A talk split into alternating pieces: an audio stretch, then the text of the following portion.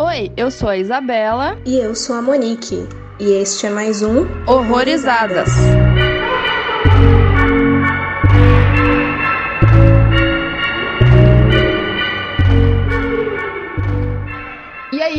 gente, sejam bem-vindos a mais um episódio do Horrorizadas. E hoje a gente vai falar do filme Werewolf, que é um filme polonês de 2018. Eu não vou me arriscar a pronunciar o nome dele original, porque eu não vou passar vergonha aqui. Né? e para conversar com a gente sobre esse filme, a gente chamou o Leonardo, que além de ser meu primo, ele também tem uma página no Instagram voltada para filmes, mas mais pra frente vocês vão saber mais um pouco. Bem-vindo aí, Léo. Obrigada por aceitar participar com a gente hoje. É um prazer meu. Fiquei bem feliz de ter sido convidado. Obrigado. Como a Isa falou aí, ele é um filme polonês, né? Com roteiro e direção do Adrian Panek. Ele já tinha também dirigido um filme chamado Dez, que eu também não sei se eu tô pronunciando certo. E o Werewolf, que a gente vai falar hoje, no caso ele é de 2018. E ele é sobre crianças que foram libertadas de um campo de concentração nazista e precisam superar a fome, sede e os cães cruéis em uma mansão abandonada, cercada pela floresta. E aí, Léo, o que, que você achou do filme? Ah, eu gostei bastante. Eu acho que é um filme que abre muita interpretação de algumas cenas que isso a gente vai conversar depois, mas a proposta do filme é bastante interessante. Eu, eu gostei bastante. Eu acho que é um filme bem fora da curva, ainda mais quando é tratado nessa época, né, do Holocausto. Eu acho que é bem, bem diferente de qualquer outro filme que eu já tenha visto. Achei bem massa. É, como você falou, eu acho que ele também não vai ser um filme assim que vai agradar geralzão, ainda mais porque o título não condiz muito com o filme no sentido mais literal, né? É. Então, assim, tem muita gente que talvez vá, assim, pensar que ele vai pro sobrenatural. Eu até pensei, na verdade. Eu também. Mas eu não me decepcionei com o fato dele não ser. Mas, assim, só achei diferente, mas não foi uma decepção para mim, né? Talvez se a pessoa lê a sinopse, talvez tenha mais uma noção de que talvez não vá pro sobrenatural. Mas se for assistir meio do nada, assim, só pelo nome, talvez já fique, porra, cadê o lobisomem? Não tem. Que filme merda, como assim? É. Inclusive, se você vem abrindo esse episódio achando que era um filme de lobisomem, é bom a gente avisar que não é. É, já estamos poupando aí você de xingar a gente depois. Exato. Eu acho que por você ter me indicado ele, Isa, porque eu também não conhecia, e você já meio que deu uma preparada no terreno ali, explicando por alto o que que era, daí eu já não fui com umas expectativas de, ah, eu vou ver um monte de Jacob pulando na tela, né?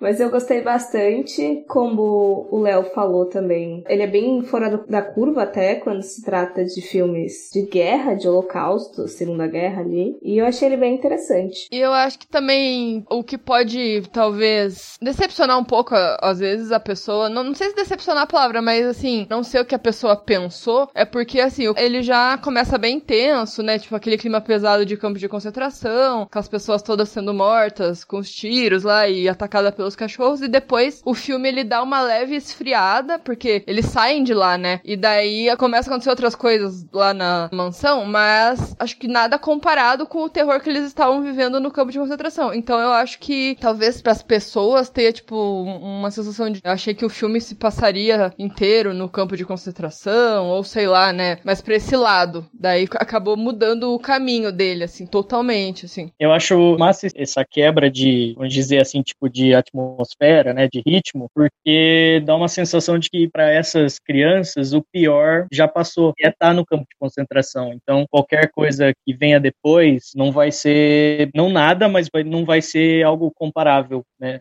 ao que eles já passaram. Sim, sim. E eu achei interessante terem trabalhado essa questão da transição, assim, porque normalmente ou a gente vê realmente focado durante o Holocausto, ou então bons anos depois ali já dos reflexos gerais de uma memória. Aqui é realmente a transição. As crianças acabaram de sair de um campo e como elas ainda estão lidando com todas aquelas coisas, tipo a gente tá livre, a gente não tá, e ainda tem muita coisa lá fora acontecendo que, que é perigosa. Aqui é literalmente esses cães, né? Mas eu achei bem interessante isso. Eu não consigo lembrar de outro filme que tenha abordado esse curto período também. E não só cães, né? Mas eles têm que se preocupar preocupar também com russo, nazista perdido por aí. Pois é, é tipo um lugar abandonado, né? Então tá propício a qualquer coisa. Beleza, saí de uma coisa merda, mas eu também entrei em outra merda. Tipo, não, não tá muito bom também. Assim, eu não entendi muito bem por que, que eles foram libertados. Eu nem sabia que isso acontecia. Eu não sei se isso foi pro filme ou se realmente isso acontecia, mas eu não entendi muito bem o motivo. Eu vi que os pais, a família deles foram mortos, né? E as crianças ficaram órfãs. Mas assim, o motivo, porque eles foram, eu não lembro deles terem falado alguma coisa. Eu não sei se foi uma questão de ali naquele campo eles estarem perdendo batalhas ou alguma coisa parecida e acabaram liberando as crianças, porque no, no início já tá meio caótico ali, mais do que o natural, acredito eu. Eu acho que tem uma cena bem intrigante logo no começo, que é quando as crianças estão fazendo aquele negócio de descer e subir, sabe? Eu não sei, eu vejo aquilo, eu sou muito, eu gosto muito de pira, de simbolismo, né? Então, fico vendo essas coisas, eu acho tudo tem um significado. E às vezes parecia que eles eram cães treinados naquele momento, entende? E os nazistas pareciam estar se divertindo, não sei, talvez isso tenha a ver com o motivo deles terem conseguido ficar vivos, sabe? Sim, sim. E fala muito também de um personagem ali também, que é o. Ladek. Isso, isso. Ah, vamos chamar ele de menino de óculos, porque ele é o único de óculos. Então é mais fácil.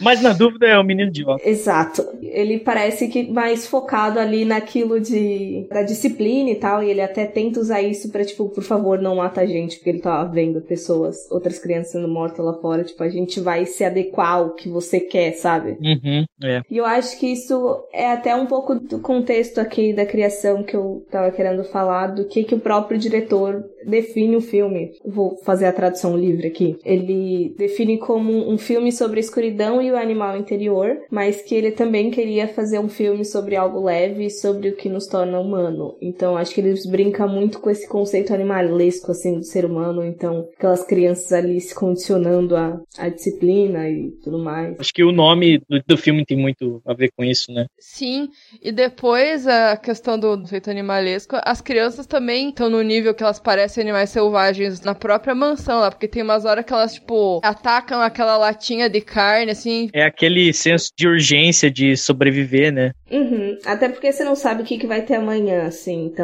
é, eu preciso fazer agora hoje. Eles estavam quase sem água, sem comida. E, assim, como a maioria dos filmes que a gente falou aqui, esse filme também teve um probleminha aí para sair, porque pelo que eu vi, ele tava com o roteiro pronto praticamente desde 2013, e ele só veio sair agora 2018, 2019, né? E todo aquele rolê que a gente falou bastante, eu acho que em Evolution, sobre não conseguir financiamento. E tem alguma coisa na questão das crianças ou foi só por causa do financiamento? Porque no Evolution teve também uma questão lá sobre as crianças, né? Que não era muito propício pra criança, não sei. E esse também não é. E eu não sei como é que são as leis na Europa com isso, né? Assim, em todo lugar, né? Mas lá é mais sensível, assim, de você trabalhar com crianças em filmes mais violentos, assim, mais pesados. É, então, eu não vi nada sobre a dificuldade nesse aspecto de legislação. O que eu vi é que também foi mais uns dois anos para eles conseguirem montar todo o elenco. Eles passaram um bom tempo procurando crianças certas, digamos assim. É, acertaram em cheio, né? porque, meu Deus, cara, muito bom esses atores mirins. Nossa, sim. Nunca tinha visto, mas gostei das crianças. Até aquela pequenininha, né? Aquela que se apega mais a Jadviga, não sei se é assim que pronuncia, mas era aquela mulher que tava cuidando delas. Sim, e uma coisa meio que engraçada disso dessa menina, é porque ela não fala, né, no filme. E aí eles criaram uma historiazinha de que ela tava protegendo uns elfos ou alguma coisa parecida, e aí ela não podia falar porque senão ia dar ruim para eles. E aí teve uma cena em questão que eles estavam fazendo, e aí ele tentou explicar para ela mais ou menos o que, que ela ia acontecer, aí ela mesma já puxou alguma coisa dos elfos, não, porque aqui é a casinha deles e tal. Isso entrou bastante nela. Que legal. E quando eles viram depois, assim, tipo, acabou não impactando porque eles sabiam que era tudo de mentirinha, mas basicamente quase que cada criança ali tinha uma ideia, assim, própria do que, que era o filme, sabe? Nossa, deve ser mó difícil trabalhar com criança, né? Meu Deus. Sim, e ele inventou de fazer o que os professores dele falavam justamente para não fazer, que é trabalhar com criança e com animal. Aí ele vai e coloca os dois num filme só.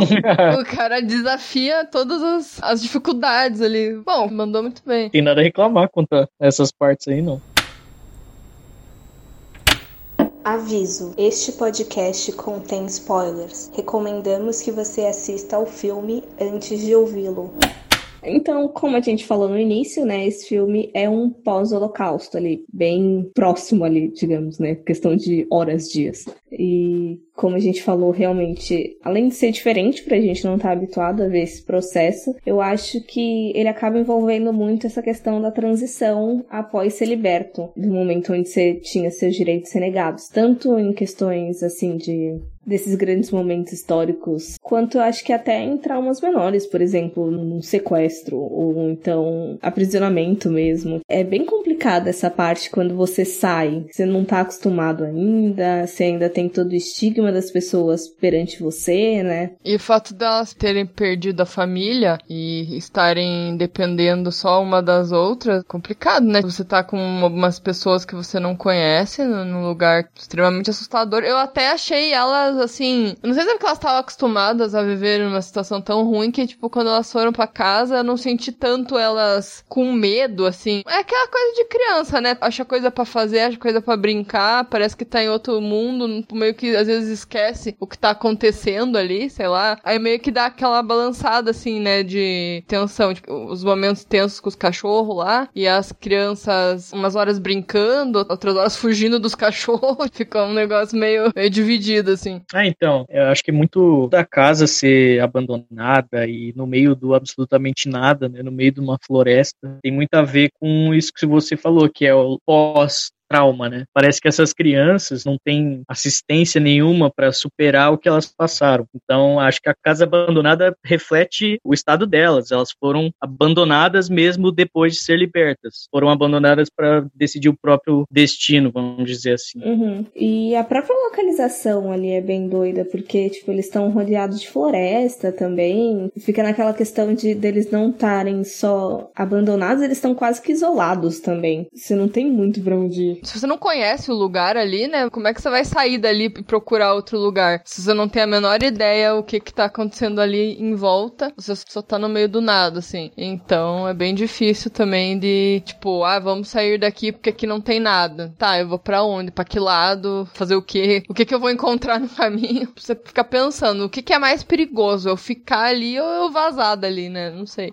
Uhum. E a questão dos cachorros, né, que foram largados ali também e estavam perseguindo elas, deixando elas ainda mais isoladas, eu acho que ele até acaba, já que Léo falou que gosta de ver o simbolismo das coisas, eu acho que eles até podem funcionar ali como uma metáfora da, das próprias pessoas externas ali, porque eles ainda estão isolados dentro daquela casa e eles ainda não sabem se eles saíssem dali, como é que as pessoas iam reagir a eles, se eles encontrassem mais um nazista doente no meio do caminho. Ah, e outra, eles encontraram dois soldados russos, né, que eram pra estar tá do lado deles, da história, e a gente sabe exatamente o que acontece, né. E aí que daí entra aquele filho da puta daquele piazinho de óculos safado lá, o Lazarento. É, ele fechou a porta, cara. Que raiva, né, tipo, o cara meio que era o mais odiado ali. No começo do filme, já dá pra ver que ele era o que sofria bullying, né. Todo mundo zoava com ele, ele era o isoladão. Aí Aí, assim, não dá para entender muito bem. No começo não dá pra você saber direito o que, que ele realmente era em si, mas depois você vai vendo que ele não é flor que se cheire, e durante o filme ele vai criando tensões, assim, mostrando o personagem sempre pensando em fazer algo para prejudicar alguém. Tinha o moleque na janela lá, e os cachorros embaixo, ele ficava olhando assim, eu falei, meu Deus do céu, ele vai empurrar o menino. E dava aquela coisa, aquela tensão, né? Meu Deus, não empurra, não vai lá, não vai lá. E ele também não esboça muita emoção. Ele, ele quase não não fala, né? É, uma cara fechada, tipo, bem um perfilzão psicopata, né? Sei lá. Então, eu não consegui enxergar esse menino como filho da puta, porque assim, como vocês falaram, ele meio que sofreu um bullying ali. Ele parecia o que mais se condicionava, sabe? Ele parecia ter muito medo ali dos caras, então ele se esforçava ao máximo para fazer tudo certinho. Teve uma questão de sobrevivência, então assim, eu não acho que ele fechou a porta porque tipo, ai meu Deus, eu quero que você se foda, sabe? É mais porque tinha uma outra figura figura de poder, e aí ele deu uma ordem pro menino e ele ficou assim. ou ela ou eu, sabe? E faz sentido com o começo do filme, né? Na cena dele indo pra cima e pra. É, mas não faz muito sentido ele no final lá ter fechado a porta pro menino. Mas aí era a paixãozinha que ele tinha na menina, né? É. É, mas daí é mau caráter, né, porra? Não é nem sobrevivência, né, porra? Eu acho que assim, é meio dividido. É o que você falou, faz sentido. Mas aí também acho que é meio sangue friozinho dele, assim. Ele com certeza é um ponto de intriga no filme, porque ele causa tensão em momentos que a gente fica, mano, não acredito que ele tá pensando em fazer isso. Mano, e ao mesmo tempo ele é mó esperto, né? Porque ele consegue controlar os cachorros pra não atacar ninguém, porque ele é o único que consegue sair da casa enquanto os cachorros estão em volta. Então, ele poderia ter usado isso pro bem da- de todo mundo, sabe? E ele não fez, sabe? Ele ia atrás das coisas sozinho. Ele até conseguiu comida uma hora, daí eu até fiquei, nossa, o cara resolveu se redimir com a galera e. Eu acho que ele demorou um pouco. Acho que ele, pra ele tentar se acostumar, ter, tipo, adestrar os cães, sabe? Ele, ele começa com um, né? Aí depois que ele, ele consegue adestrar geral. Eu acho massa que ele tira o uniforme de judeu, né? Dos campos, pra que os cachorros não, não ataquem ele. Eu acho isso muito foda, muito pesado. Verdade. E é até mais uma puxada aí da, da questões das metáforas, né? Porque assim, tem um estigma no uniforme e querendo não ser tirando, você não consegue mais falar, ai meu Deus, você é um judeu, sabe? Se não tiver mais informação nenhuma da pessoa, tipo sobrenome, enfim. É, a separação é, é assim, né? Pra quem já assistiu ou leu o livro do Menino do Pijama Listrado, sabe que o uniforme é que, que é a identificação, não é o o rosto. Não existe rosto de judeu, existe a demarcação do cara. Existe o número, né? É, mas cachorro não vê número, né? É, o cachorro não.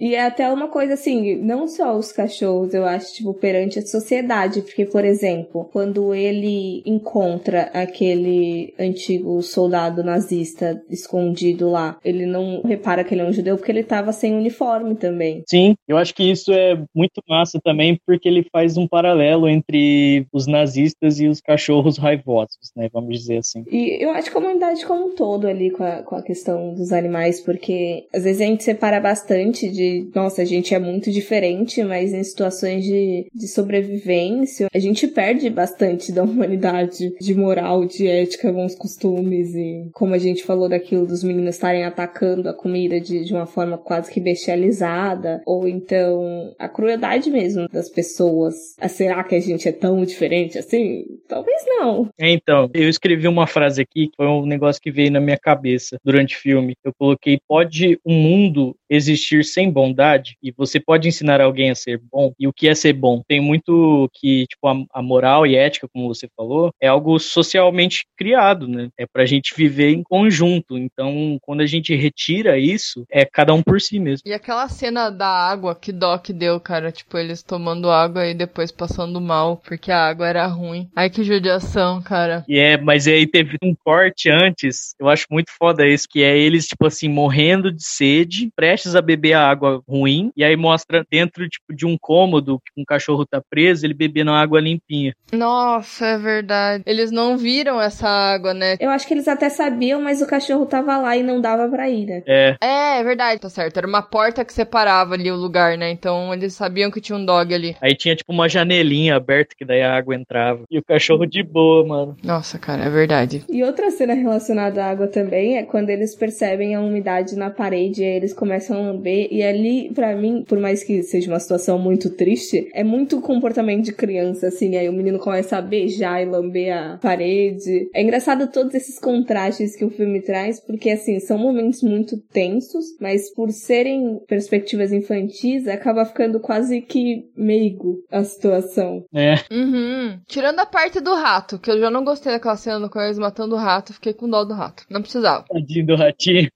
Deixava o rato em paz. Mas é, é, é porque criança é isso, né? Tipo o que a gente falou do, naquele filme do Tigre lá, que mesmo nas situações extremas, elas encontram ali brechas pra não deixarem de ser criança, né? E fazerem as coisas que crianças fazem, mesmo estando na merda. É, é, biologicamente, criança vive em outro mundo, né? Em certas partes, eu acho que é até um benefício que eles têm perante adultos, porque, tipo, diminui, eu acho que até o estresse, assim. E esperança, né? Uhum. Eu acho que tem mais esperança e não tem tanta noção também da gravidade do problema, talvez. Tipo, sabe que tá numa situação fodida, mas assim, não sabe o quão fodida é. Porque assim, tinham as mais velhas, um pouco mais novas, né? Assim, a criança não tem muita noção de morte, não tem muita noção assim. A mulher morreu lá na frente dela. Beleza, mas será que ela entendeu exatamente o que aconteceu ali? Sei lá. Eu acho que é um pouco mais difícil. É que não tem muita dimensão, né? E a gente consegue até ver esses contrastes nas idades. Porque, por exemplo, os mais velhos, eles estão muito mais abatidos e. Nossa, sim, sim, é verdade. Tentando tirar o número da pele ali, enquanto as crianças estão, sei lá, querendo brincar de esconde-esconde. Esse do menino tentando tirar o número da pele foi uma cena que me chocou bastante, porque, porra, eu lembro que no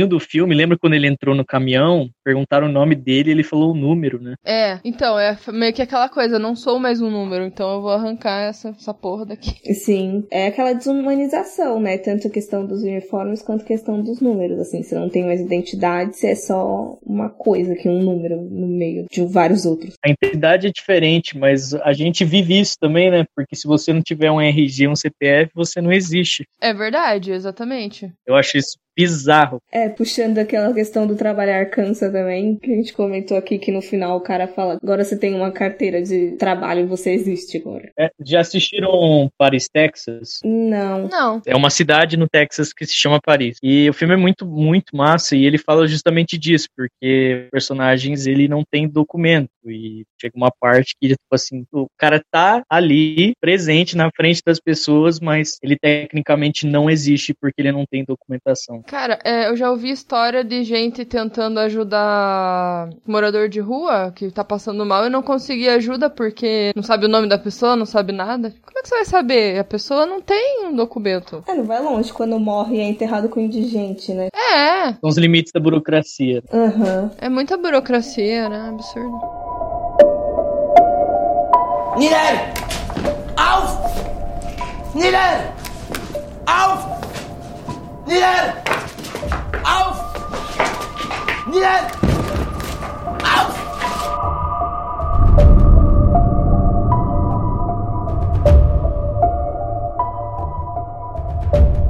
Coisa que eu gostei bastante desse filme foi a fotografia e a trilha sonora, assim. Nossa, sim. Esteticamente falando, ele é muito bonito. É bonito mesmo. Eu gostei muito do design também, porque a casa, os corredores e as salas, eles parecem que viram um labirinto num ponto do filme, sabe? Então, tem muito a ver com o design de produção do filme, que eu acho muito, muito bom. O trabalho de maquiagem também é muito bom. Aquelas partes, né, de violência mais gráfica, né, que mostra até um pouco de, de cena mais gore, os ataques no, dos cachorros cachorros também. Achei bem, super bem feito essa, essa parte. Eu acho que isso é muito característica de filme polonês, né? O diretor polonês é muito técnico. Pavel Pawlowski, alguma coisa assim, que é o diretor de Guerra Fria. O filme é, assim, só não é um enquadramento do Wes Anderson, né?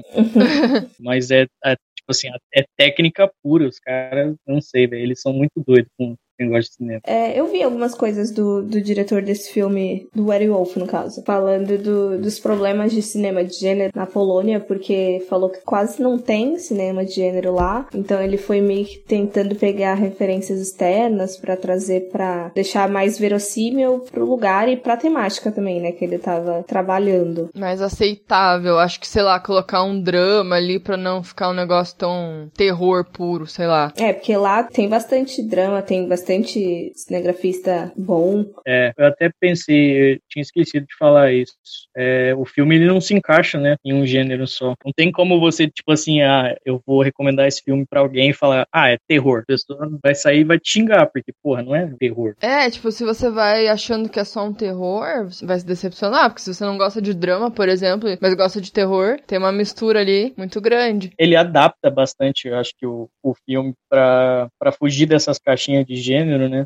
Daí ele trata de tema complexo e profundo. Isso é maravilhoso. Daí ele tem uma transição muito. Dá pra você ver quando o momento é mais terror e quando é mais drama e tal. Ele não mescla, aparece numa cena só. Ele é dividido em momentos. São cortes, né? Eu acho que a iluminação tem muito a ver com isso também, viu? Normalmente, quando tá claro na casa, não, não tinha muita coisa muito tensa, né? No máximo um sustinho ali, tipo um cachorro vindo na sua direção. Mas fora isso, não. Aí teve aquela quebra, assim, de tensão quando começa a chover, né? Que daí parece, nossa, choveu, agora vai ficar tudo bem. Tipo, aquela felicidade, assim, né? Porque choveu, assim. Muito doido. É, é água, né?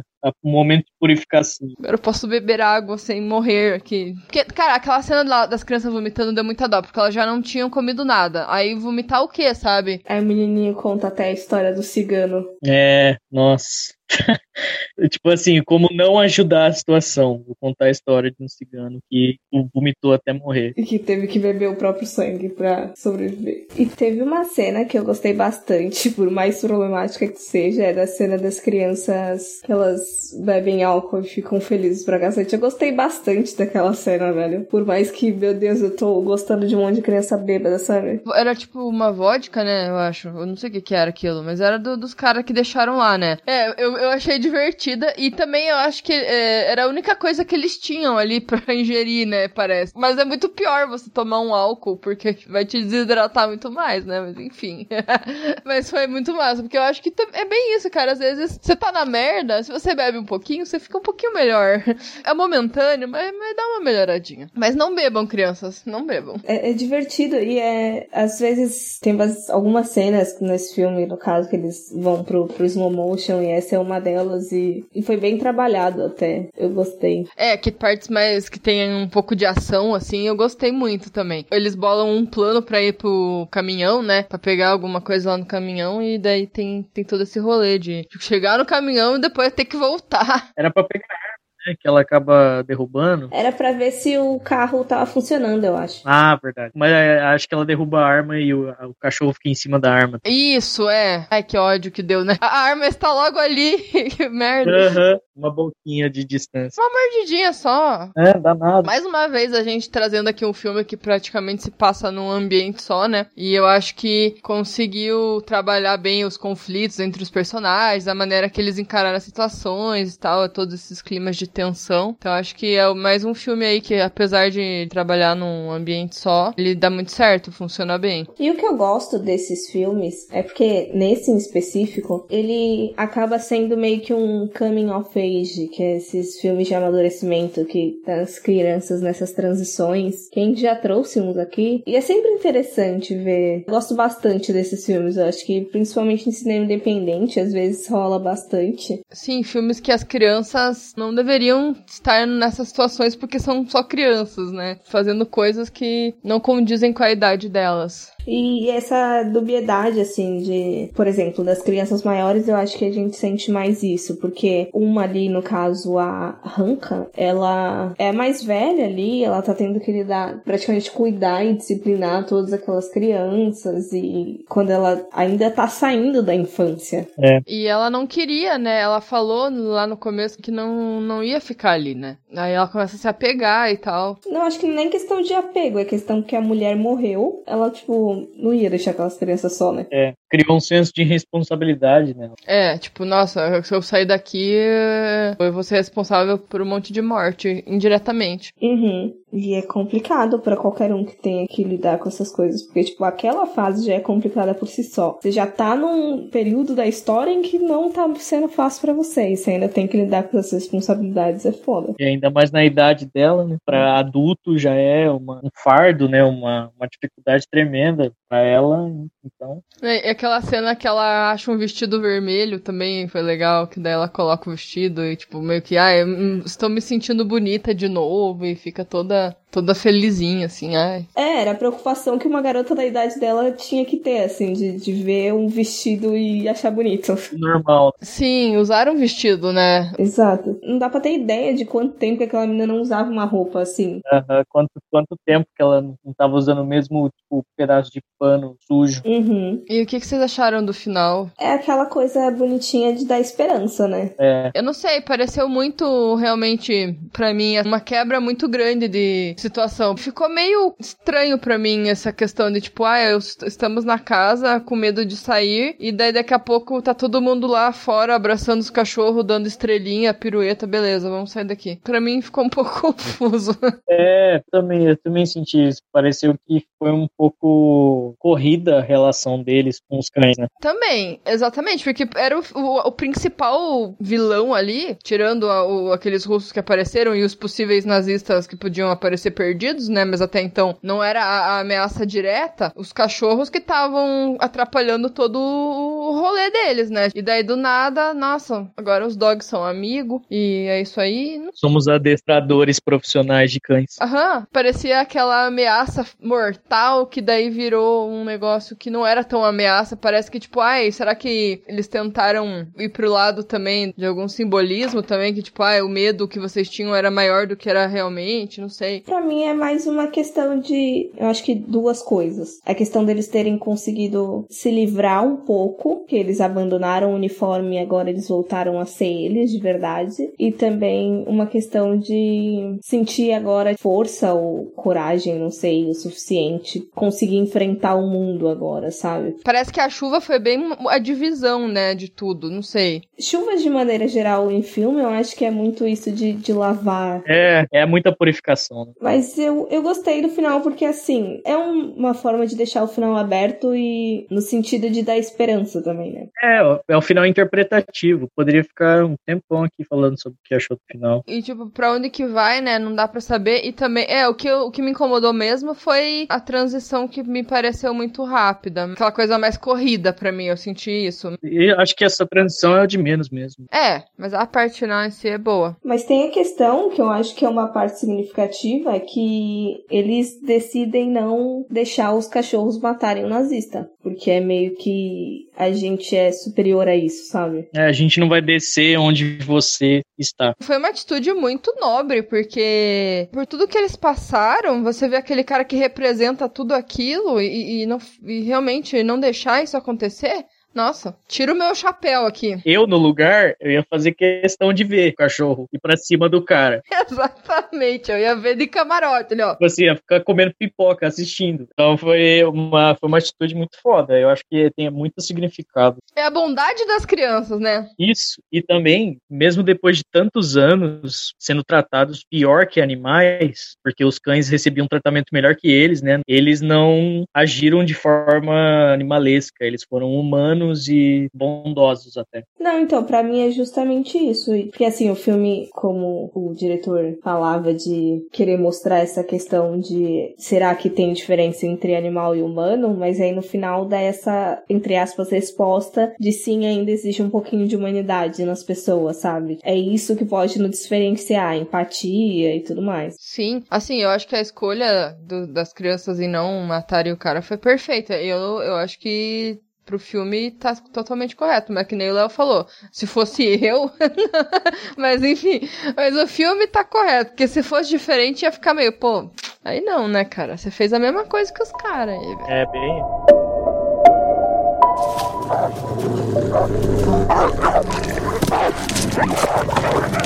Nieder.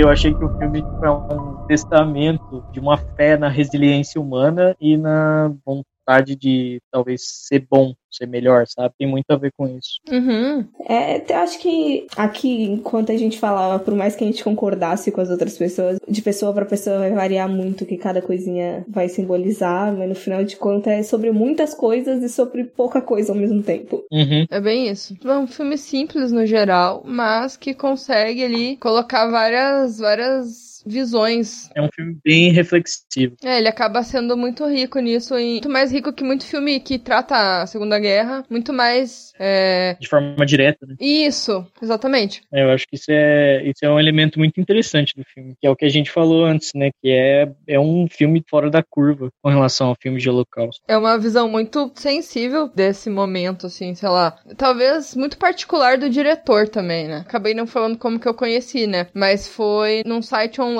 chamado Tugaflix, que é o único site que eu recomendo para as pessoas quando vai ver filme online é aquele, porque é o único que não, não parece que tipo, se você clicar no negócio vai aparecer 400 tipos de vírus no teu computador, sabe? E daí foi lá, assim, eu tava procurando pra ver se eu achava alguma coisa diferente e tava lá, daí eu olhei assim, achei interessante a capa. Aí eu vi que tinha a silhueta do lobo e o nome, não lembro se tava Werewolf ou o nome original, Will Kolak. Aí eu falei, nossa, parece bom, parece legal, vou ver qual que é. Mas faz um tempo que eu vi. Acertei bem cheio. Uhum. E para você, ouvinte, que quer baixar o filme e tudo mais, a gente compartilha as coisas lá no nosso grupo do WhatsApp, aí é só entrar. A gente vai deixar o link na descrição. E só uma coisa para falar do diretor, o próximo projeto dele aí, por enquanto está sendo nomeado como Golem 74, eu acho que é assim que fala nunca sei falar número em inglês, que é sobre uma guerra, entre aspas, de escritores de ficção científica, o Philip K. Dicken e o polonês Stanislaw Lem, onde o Dick ele acaba nutrindo uma certa obsessão pelo Lem e acredita que ele não existe, que foi só uma criação do governo comunista polonês. Caralho. Ô, louco. Nossa, vamos pegar o Philip K. Dick e vamos colocar num filme que da hora. É, então, mas pelo que eu li, ele não quer realmente falar sobre os dois caras. Vai ser, tipo, uma contextualização, mas eu fiquei curiosa porque parece muito eita. Aham, achei bem aleatório. Bom, a gente sabe que o diretor é, é, bom. É, o único filme que eu vi dele tá aprovado, né? Então. Que tem sempre aquele diretor que acerta cheio em um filme e depois não, você não vê muita coisa, assim, que, né, ao redor. Shyamalan. É, tem o Shyamalan, tem aquele diretor daquele filme Mártires. Pascal? O Pascal, eu não lembro de outro filme, assim, marcante que ele fez também. Ficou meio... O Mártires deu aquela subida ali, né? Eu acho que eu vi outra coisa dele, eu tô tentando lembrar. Ah, Ghostland, eu odiei. É, olha lá. E para quem gostou do que você falou aqui, quiser conhecer mais do, dos seus projetos e sobre você, Léo, onde é que o pessoal pode te achar? Lá no Instagram, no arroba muito mais que cinema. Agora eu tô postando crítica todo final de semana, sexta, sábado e domingo, uma crítica por dia. E aceito recomendações também, porque a galera pede, eu assisto filme e daí eu faço a crítica. Ah, legal. É falar sobre o que o povo quer, assim que é bom. É, ué. Mas daí, se for ruim, daí você escracha o filme também, né? Fala, porra, olha a merda que você me indicou. Já, já.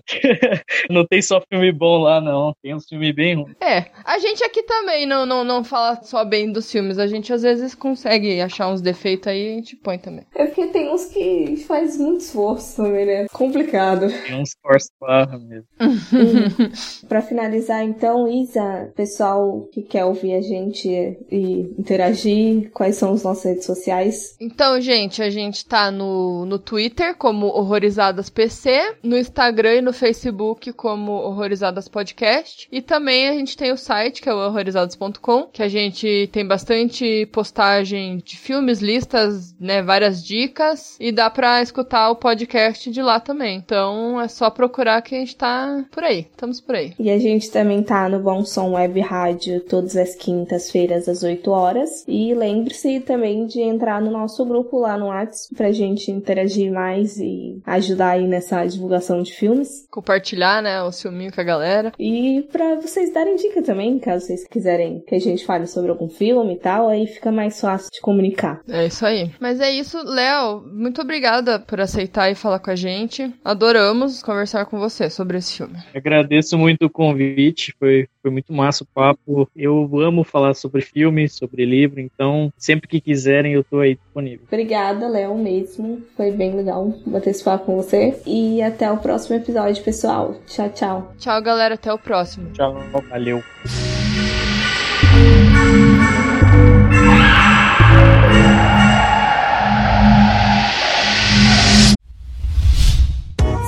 A iniciativa Podcasters Unidos foi criada com a ideia de divulgar podcasts menos conhecidos, aqueles que, apesar de undergrounds, têm muita qualidade tanto em entretenimento quanto em opinião. Por aqui você tem a chance de conhecer novas vozes que movimentam essa rede.